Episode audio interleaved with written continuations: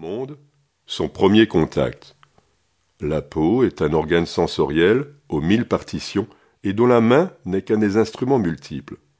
Ignorer son pouvoir, ignorer ses besoins, c'est se couper de la tendresse, de la sécurité et de la reconnaissance dont chaque être a désespérément besoin. Gérard Leleu, médecin français né en 1932 et dont nous allons parler à plusieurs reprises au cours de cet ouvrage, s'est tout d'abord spécialisé en anesthésie et en neurochirurgie avant de prendre une toute autre direction. Il devient psychothérapeute et sexologue à l'âge de 45 ans. C'est son premier livre, Le traité des caresses, qui va le rendre célèbre dans le monde entier. Bien d'autres ouvrages suivront, confirmant cette notoriété, mais ce fameux traité restera dans les annales comme la première étude sérieuse sur cet univers totalement ignoré et oublié des caresses. L'ouvrage, qui vous est proposé ici, et qui s'inspire des théories les plus importantes du docteur Leleu, veut surtout vous ouvrir de nouveaux horizons sensuels et érotiques, mais aussi émotionnels. Pour mieux vivre votre vie de couple, pour établir une relation profonde et créative avec des partenaires occasionnels, pour établir un contact plus sensuel avec la vie en général. Si vous êtes en couple et que vous sentez que votre relation s'en va à la dérive, ce livre vous montrera comment développer tout le potentiel de votre relation de couple, et à tous les niveaux, sexuel, sentimental. Si vous êtes encore à la recherche d'un partenaire idéal, ce livre vous apprendra comment créer instantanément, ou presque, l'atmosphère de connivence inexplicable qui n'existe que chez les couples heureux après de nombreuses années et après bien des tâtonnements. À travers cet ouvrage, nous allons donc explorer l'univers méconnu des caresses et retrouver le pouvoir de la peau comme intime fenêtre sur notre monde intérieur. Chapitre 1 La caresse, expression de la tendresse. La tendresse est une véritable nourriture. Le mot tendresse peut être remplacé par beaucoup d'autres plus ou moins synonymes attachement, affection, amour, lien, relation à autrui.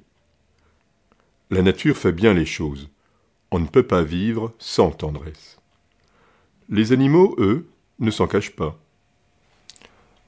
Les travaux de l'ethnologue H.F. Harlow sur les facteurs de l'attachement du jeune singe à sa mère et sur les conséquences de la privation de la mère ont montré à quel point le besoin de tendresse prédomine sur les autres, y compris sur celui de la nourriture. C'est même souvent une question de vie ou de mort. Chez la plupart des mammifères, la femelle lèche le nouveau-né dès sa naissance et pendant une assez longue période de sa croissance. Ce léchage est vital pour les rejetons. Il stimule par voie réflexe le fonctionnement de l'intestin et de la vessie. Il favorise également l'éveil du jeune cerveau. Si l'on prive les chiots, les chatons du léchage de leur mère, ils meurent d'occlusion et de rétention d'urine, faute de pouvoir uriner ou déféquer. À l'inverse, caresser à l'aide d'une plume le ventre d'un chaton orphelin lui permet de survivre. Caille droit, décombe les racines du sexe.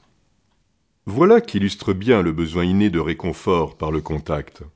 L'expression tendresse maternelle est bien connue.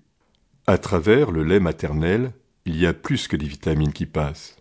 Comme le disent encore les auteurs du livre Les racines du sexe, la communication tactile joue un rôle important chez les mammifères et encore plus chez les primates. Les guenons, comme les humains, portent leurs petits sur le dos ou sur le ventre. Les étreintes, les cajoleries, les jeux, les soins sont quotidiens. Ils dorment en contact étroit. Plusieurs adultes et leurs petits s'épouillent, se toilettent, se palpent, se reniflent. Ces gestes constituent une sorte de lien social et affectif chez les primates, y compris chez les lémuriens.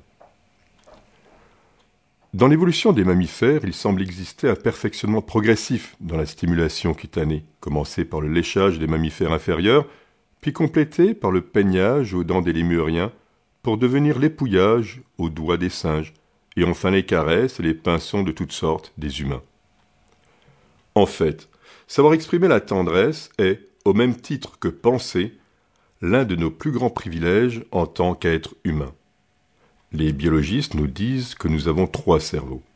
Le premier est le siège de l'instinct territorial et sexuel brut. C'est le cerveau de la survie. Il est surnommé significativement le cerveau reptilien. C'est la partie la plus primitive, la plus mécanique et la plus routinière de nous-mêmes. Au cours de l'évolution,